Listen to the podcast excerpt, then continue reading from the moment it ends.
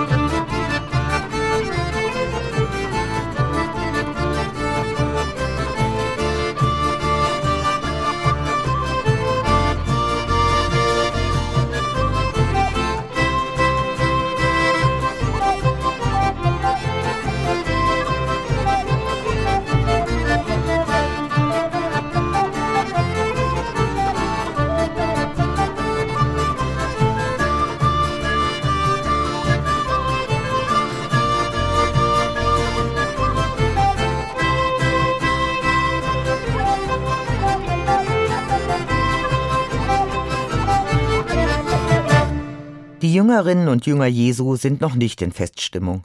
Sie sind auch nicht auf der Straße wie die anderen. Sie sitzen hinter verschlossenen Türen. Von Leichtigkeit keine Spur. Seit Jesus nicht mehr da ist, treffen sie sich jeden Tag. Maria, Petrus, Johannes, Salome, Andreas, Maria Magdalena und die anderen Jüngerinnen und Jünger. Sie beten und sie beraten, wie es weitergehen soll. Matthias haben sie als zwölften Apostel nachgewählt, um die Lücke zu schließen, die Judas hinterlassen hat. Aber die viel größere Lücke ist geblieben. Jesus ist nicht mehr da.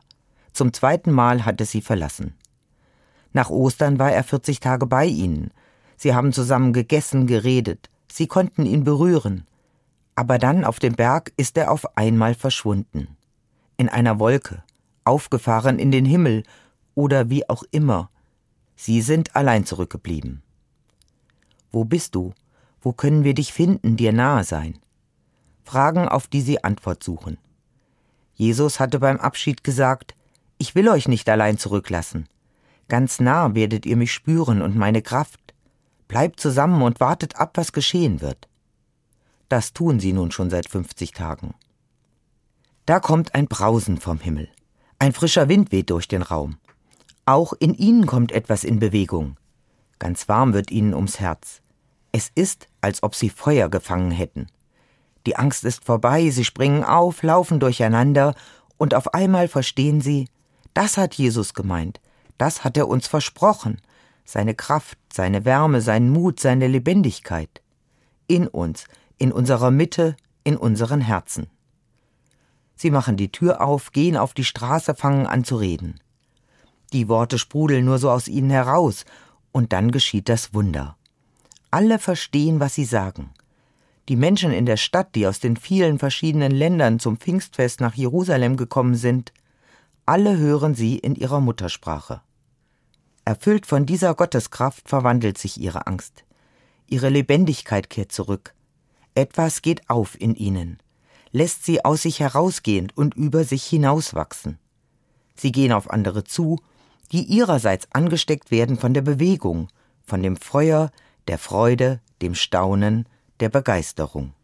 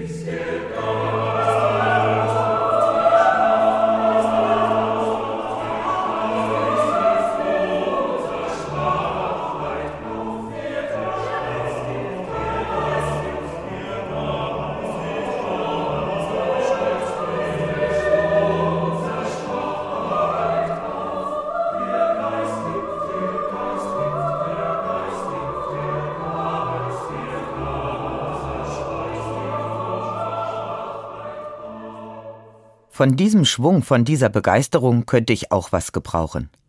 Zwei Jahre Pandemie und nun der Krieg. Was jetzt endlich wieder in Fahrt kommen könnte, wo die Inzidenzen sinken und die Beschränkungen fallen, wird ausgebremst durch die Nachrichten aus der Ukraine. Ich sehe auch andere, die sich gelähmt fühlen. Zu Veranstaltungen melden sich die Leute nicht an, oder wenn, dann in allerletzter Minute, nach zwei Mails zur Erinnerung. Viele sind zurückhaltend mit ihren Planungen, bleiben lieber unter sich. Obwohl das Frühjahr so leuchtend und schön war, die Begeisterung ist verhalten. Vom Gefühl und dem Blick auf die Weltlage sind viele immer noch in der Passionszeit. Wo ist Gott in diesem Krieg? fragt mich eine Frau nach dem Gottesdienst. Ich merke, wie mir mein Glaube unter den Fingern zerrinnt, wenn ich die furchtbaren Bilder aus der Ukraine sehe. Was soll ich ihr antworten? Wie passt das zusammen, die Botschaft vom Gott der Liebe und das schreckliche Leid auf der Welt? Ich denke an das Gespräch mit einer Freundin. Ihr Mann ist an Krebs gestorben. Keiner konnte ihm helfen, sie hat ihn begleitet, musste mit ansehen, wie er gelitten hat. Sie sagt, ich habe damals verzweifelt gefragt, Gott, wo bist du? Die alten Vorstellungen haben nicht getragen. Der Gedanke an den Gott, der im Himmel alles so herrlich regieret, hat mich nur noch in größere Zweifel geworfen. Die Antwort, die ich später bekommen habe, ich war in dir, damit du bleiben konntest. Gott in mir, sagt sie, das kann mir niemand mehr nehmen. Ich erlebe Gott als die Kraft durchzuhalten, wo es schwer ist, als Kraft, um in der Liebe zu bleiben und die Hoffnung nicht aufzugeben. In dieser Verbundenheit halte ich alles aus und schöpfe immer wieder Kraft. Ich bin begleitet im Leid und mit einer tiefen Freude erfüllt.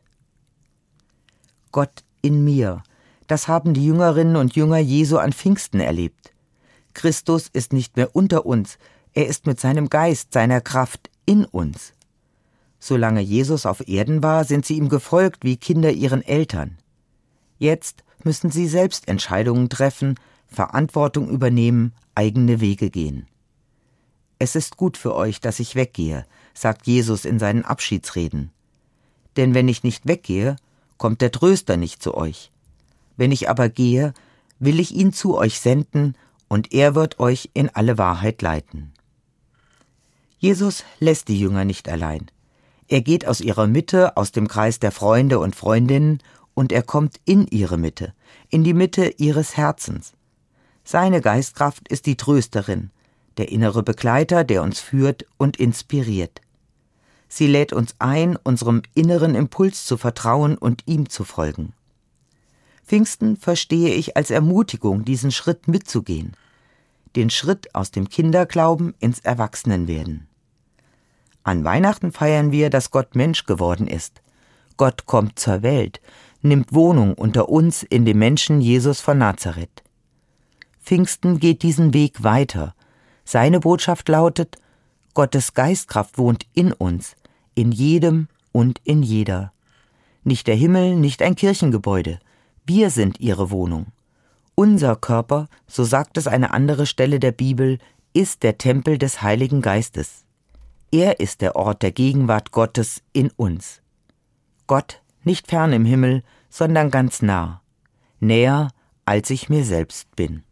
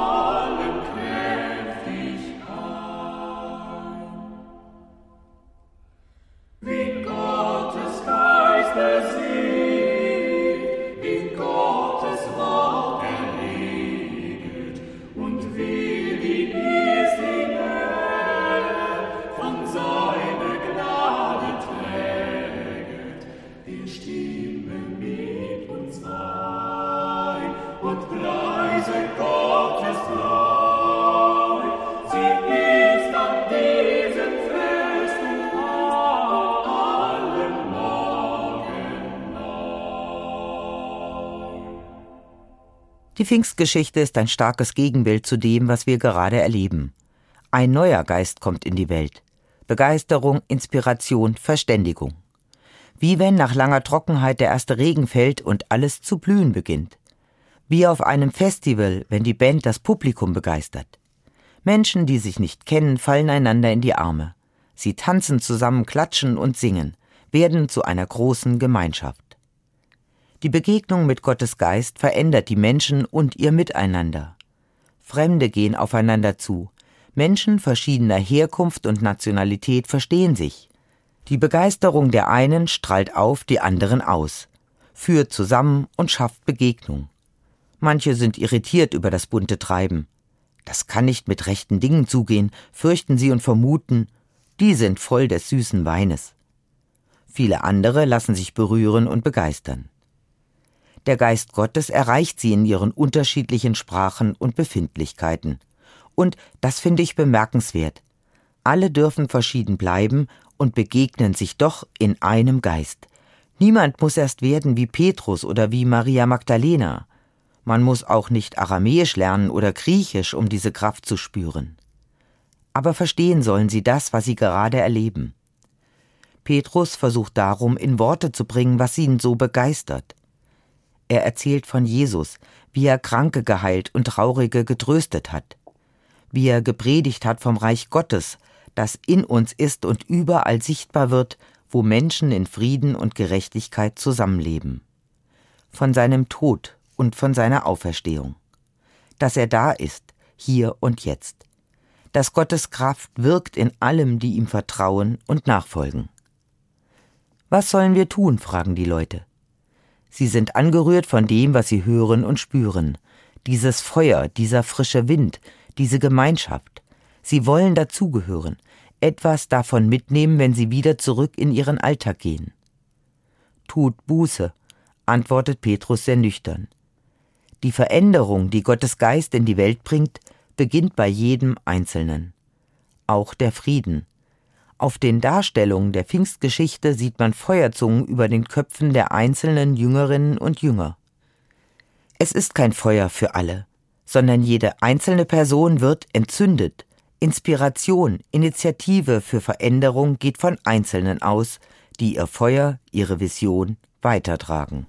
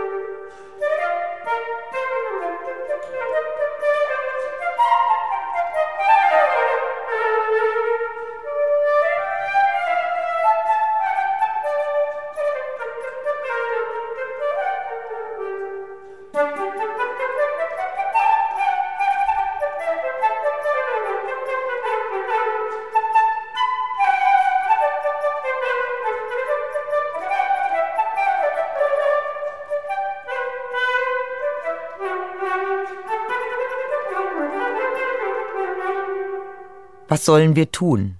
Wenn Begeisterung kein Strohfeuer bleiben soll, führt sie zu dieser Frage. Auch heute fragen viele Menschen so. Was sollen wir tun für den Frieden? Wie können wir helfen? Wo ist das Feuer, das uns entzündet? Wenn ich die biblische Geschichte frage, finde ich zwei Antworten. Die einen gehen raus, machen sich auf den Weg, pilgern nach Jerusalem, gehen unter Leute, reden, feiern die anderen machen ihre Tür zu. Sie gehen nach innen, in die Stille, ins Gebet. Beide Gruppen erleben das Pfingstwunder. Beide werden gepackt von dem Geist der Verständigung, der frischen Wind bringt und neues Feuer. Manchmal muss ich rausgehen, mich für andere öffnen, um einen Impuls zu bekommen, der mich weiterbringt. Manchmal kommt die Inspiration von innen, aus der Stille. Dann liegt die Lösung nicht darin, immer noch mehr zu tun, sondern im Nichttun. Ich komme zur Ruhe, lausche nach innen, gehe in Kontakt mit der Geistkraft in mir.